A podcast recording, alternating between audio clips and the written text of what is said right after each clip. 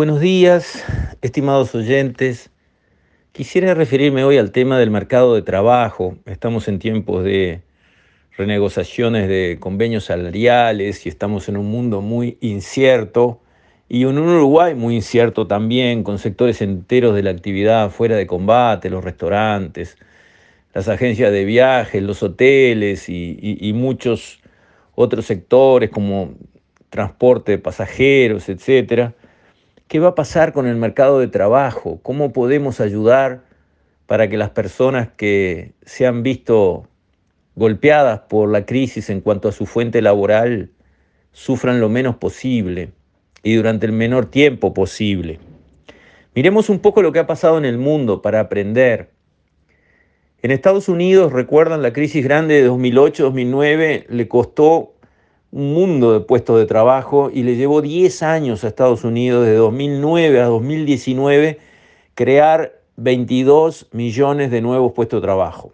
Pues en dos meses de la pandemia perdieron gente echada, despedida, puestos de trabajo perdidos, 30 millones de puestos de trabajo.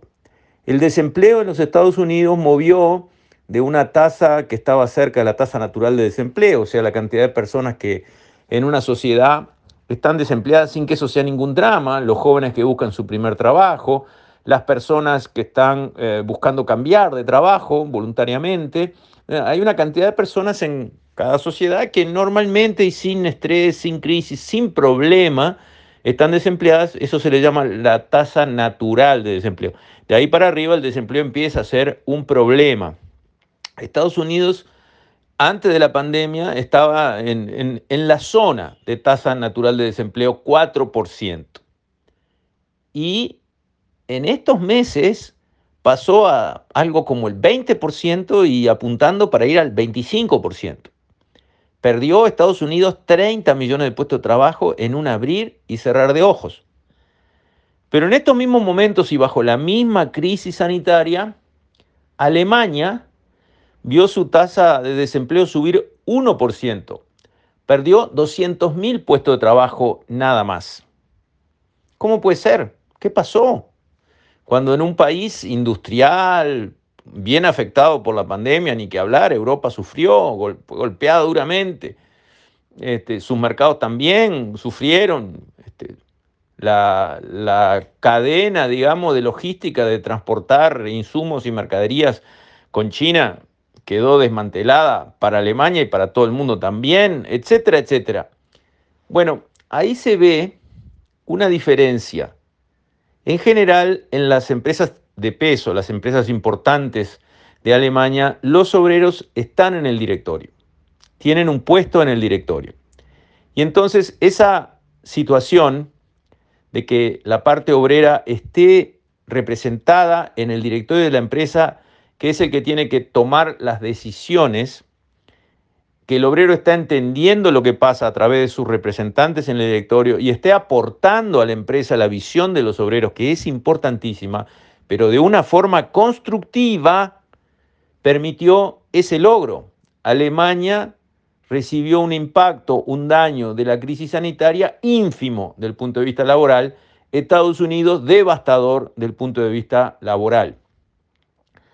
Ahora bien, cuando pasamos esa mirada de qué ha pasado en el mundo en materia laboral, hay de todo, pero les di dos extremos para ilustrar la conversación. A nuestro país, acá el impacto en el empleo va a ser severo. Acá hay muchas empresas que no van a volver a contratar al personal que tenían y cuando contraten de nuevo personal va a ser bajo otras condiciones más frágiles. Van a contratar tipo tercerizado, vengan, hagan su trabajo y váyanse, nada de la plantilla, nada de los derechos, nada de los reclamos, nada de la hora libre acá y allá, de esto, nada. Viene, trabaja, se va, yo le pago este, por el contrato, esto es tercerizado y no quiero escuchar historias. Mucho va a moverse hacia ese ángulo que es negativo, para el trabajador. Al trabajador le conviene más una relación mejor, más estrecha, más legal, más protegida con la empresa. Toda la vida es evidente que al trabajador le conviene ser empleado él directamente de una empresa, que es la que finalmente paga su sustento porque usa sus servicios, que ser empleado de una empresa que lo pone acá, lo saca acá, lo pone allá, lo saca allá, este, y hoy está y mañana no está, y acá no pasó nada. No, esa tercerización, si bien tiene ventajas, tiene defectos también, sobre todo mirando desde el lado del trabajador. Acá vamos a avanzar hacia una mayor tercerización, vamos a avanzar, avanzar hacia una baja de los salarios, le guste al pit o no, porque el mercado de trabajo es como el mercado de papas. Si hay mucha oferta, el precio baja. Y hay mucha oferta porque hay noventa y pico de mil puestos de trabajo que se perdieron y esas personas están presionando en el mercado, quiero conseguir un trabajo. Bueno, pero aquel sueldo que tenía yo no está, entonces acepto un sueldo menor, mayor oferta, menor precio de papas o de salarios. Mercado. Y eso es así y el mercado siempre ajusta con tres claves, cantidad, calidad y precio.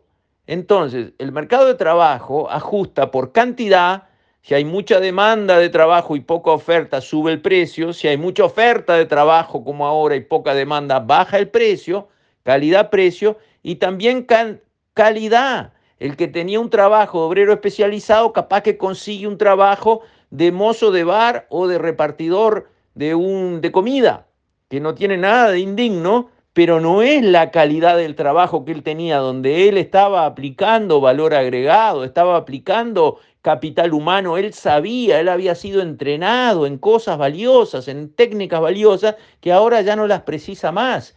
Entonces ahí pega en el mercado de trabajo la calidad del trabajo también. O antes trabajaba con todos sus derechos bien protegidos, con un buen contrato laboral, registrado y valioso, y termina trabajando tercerizado, venía, hace esto, cobra y andate.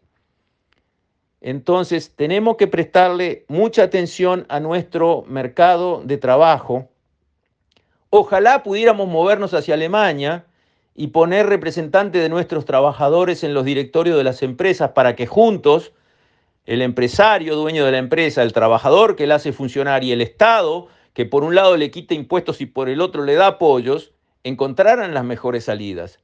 Pero para eso precisamos otros representantes de los trabajadores los representantes tipo PIT-CNT que hacen un paro en este medio de este momento, en este momento llaman a un paro nacional. ¿Contra quién? ¿Contra qué? ¿Y por qué? Metiéndose a discutir temas políticos como la ley de urgente consideración, que no es tema de los sindicatos, entonces no.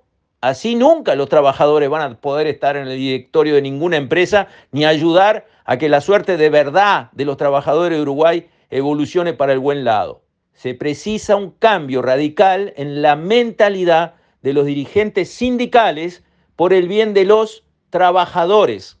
Y no lo estamos viendo lamentablemente. Con esto, estimados oyentes, me despido. Hasta mañana, si Dios quiere.